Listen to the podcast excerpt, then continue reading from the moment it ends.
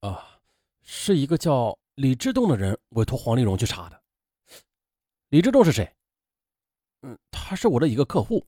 什么地方人？不知道，我只知道他的手机号。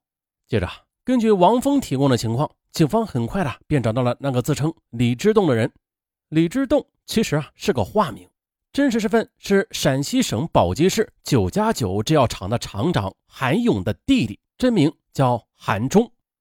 原来的，在几年前，赵军与九加九制药厂签订了止脱生发散的代理销售合同。二零零二年，在赵军开办北京美丽人生保健品有限公司代理止脱生发散的期间呢，他曾先后四次在北京以及南方媒体上夸大其词的做宣传广告，号称这止脱生发散能够完全的恢复到病前的状态。而也正是因为赵军的广告，这致使四川省药监局啊给九加九制药厂下达了惩罚通知，并且还撤销了九加九止脱生发散的广告批文。通知还声明，九加九止脱生发散制药厂在二零零二年十一月至二零零三年十一月，在全国范围内不准再做广告。最终呢，制药厂因为赵军的行为而蒙受了不少的损失。那产品不准做广告，在当今社会那就意味着死亡啊！九加九也立刻的做出了反应，通知赵军不许再做虚假广告，并且做出书面检查，同时还决定了对赵军的公司进行罚款。于是呢，本来相处和善的商业伙伴因此而反目成仇。赵军的美丽人生公司啊，不但不写书面检查，而且呢，对九加九制药厂实施的商业处罚行为置之不理。无奈，九加九制药厂便扣除了赵军美丽人生公司发过去的部分货款，这矛盾由此再度升级。货款被扣了，这事惹怒了赵军。电话里，他曾经多次威胁九加九，一会儿声称自己是公安部的，一会儿啊又说自己是黑社会的啊！如果不如数退还货款，那就杀死九加九制药厂的厂长韩勇的父亲。由于害怕赵军，韩勇兄弟二人就商量了，一定要搞清楚赵军的底细和真实背景。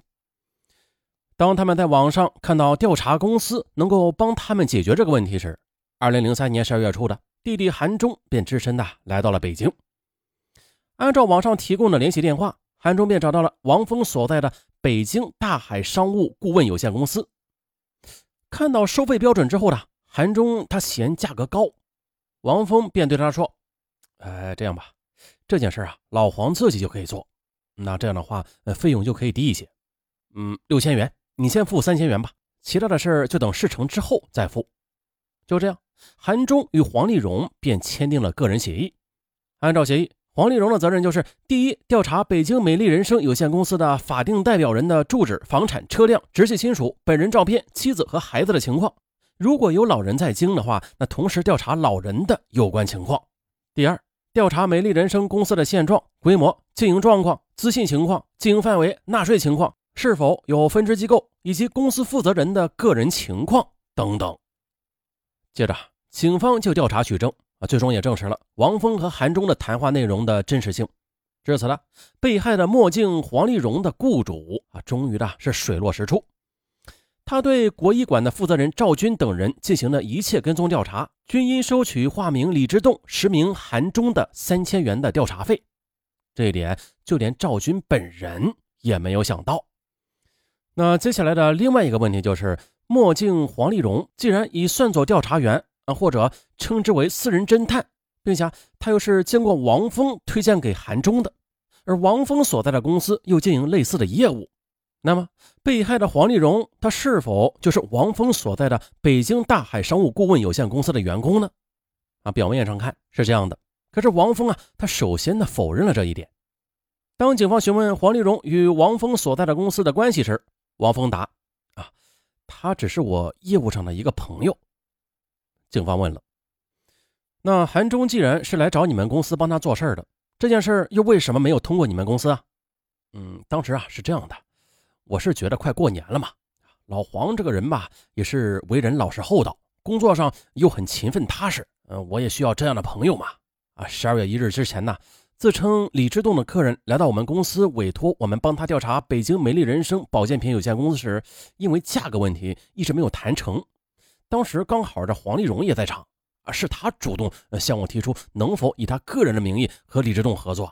我想这眼看是到年关了，他是想多挣点钱，好回家过年呢。呃，但是如果通过我们公司签这个协议的话，那黄丽蓉他就挣不了太多的钱。于是我就向李志栋推荐了老黄，所以啊，最后的协议也就没有通过我们公司，而是黄丽蓉与李志栋之间的个人协议。啊，内容就是啊，呃，李委托黄丽蓉帮他们调查美丽人生法人代表赵军的家庭住址以及经营情况。所以说这份协议与我们公司无关的。可是案发后的。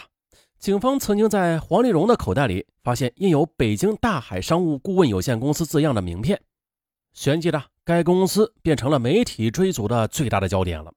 同样善于调查、挖掘、掌握第一手材料的记者们，很快的又搞清楚了另外一个让更多人都没有想到的事实，那就是这位主动到公安机关反映情况的王峰，他的哥哥就是闻名全国的打假名人王海。这王海，大家都听说过吧？就是前段时间的辛巴燕窝事件，又让王海那是风光了一把。这事态的发展，致使本来处于本案边缘的地位的王海，以及北京大海商务顾问有限公司，再度的成为新闻焦点。面对急于寻求各种答案的记者，王海他不急不躁，处之泰然。他先是避开记者的主攻话题。不温不火的讲起了调查员职业的特殊性和危险性。他说：“调查员的工作有一定的危险性的，他们的工作啊，就是把制造、贩卖、运输还有销售假冒伪劣产品的事情调查清楚。所以，在搜集材料、取证过程中，很有可能被对方盯上。这一旦暴露啊，造假者就会拼命的为几万、几十万，甚至上百万、上千万的假货而挣扎啊，去报复调查人员。”而王海他还透露，调查员与他们自己都是单线联系的，他笑称啊为地下党式的联系，领导层与调查员的关系也是十分的保密的。而王海他通常会根据直接找来的商家提出的打假要求，查办某一造假窝点，而具体的操办者就是调查员了。调查员接到任务之后呢，便立刻开展调查，用各种手段取得造假售假的证据，并将信息报给公司。公司的领导啊，当然主要是王海本人和顾问啊，反正就是各行业的专家，将获得的信息又进行分析。这些信息经过分析后，认定啊有可能通过工商举报啊或者法律诉讼来打假之后啊，调查员的工作嘛也就到此结束，撤出对本事件的调查。当记者追问黄丽蓉与他的北京大海商务顾问有限公司的关系时，王海矢口否认其公司与黄丽蓉有任何关系。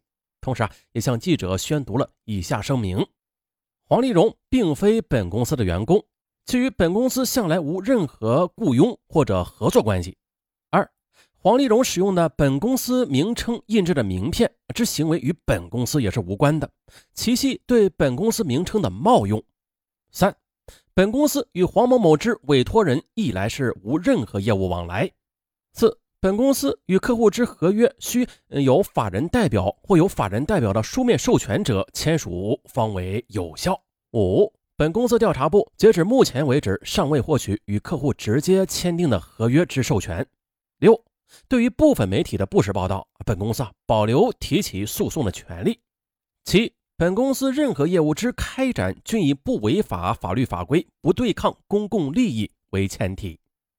啊由于大海商务顾问有限公司，他否认了与黄丽蓉有任何雇佣或者合作关系，更不承认与九加九制药厂有过任何的调查协议，因而黄丽蓉所作所为啊，就变成了纯个人的民间调查行为了，或者说是带有私人侦探的性质的调查行为。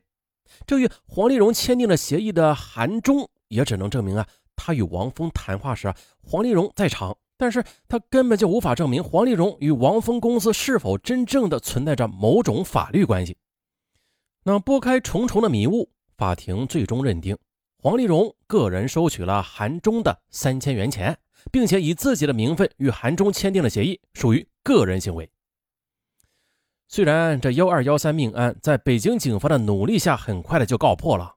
但是呢，除了杨占利和赵军外的另外两名参与殴打犯罪嫌疑人的黄启鹤与于小飞仍是潜逃在外，尚未伏法。那墨镜黄丽蓉就这样死了，可以说是死的无名无分。不过他的死也是有一定意义的。由于黄丽荣的死啊，是一个关于私人侦探的话题，开始在老百姓的口中啊相传，并且活跃起来。于是有人预言，黄丽荣的死也敲响了中国私人侦探时代的晨钟。啊，相反呢，也有人断言，正是因为黄丽荣的死，给刚刚兴起的中国私人侦探业擂响了暮鼓。然而，无论是预言还是断言吧，谁也无法真正左右中国私人侦探业的尴尬的现实。其实，明眼人都知道，黄丽荣的死，他是无论如何也不可能成为一个时代的符号的。他既不可能敲响一个时代的晨钟，同样也更不可能擂响这个时代的暮鼓。因为呢，在中国主流社会的词典里啊，至今也搜索不到“私人侦探”啊这个虽然在欧美国家早已经存在的职业名词。那世界上第一位真正的私人侦探诞生于嗯九十年代的法国，名字叫维克多。他呢曾经是世界上最早研究反犯罪技术的先锋，并且呢他的研究成果后来广为 FBI 所采用。同时，他也帮助巴黎警署建立了第一个侦查小组。他呢就是被中国人所熟知的侦探小说家柯南·道尔的作品中许多主人公啊都是以其为创作原型的。而在咱们中国呀，在互联网上，几乎在任何一个搜索引擎搜索“中国私人侦探”这几个字儿啊，便会立刻看到大量的支持者或者反对其存在的帖子。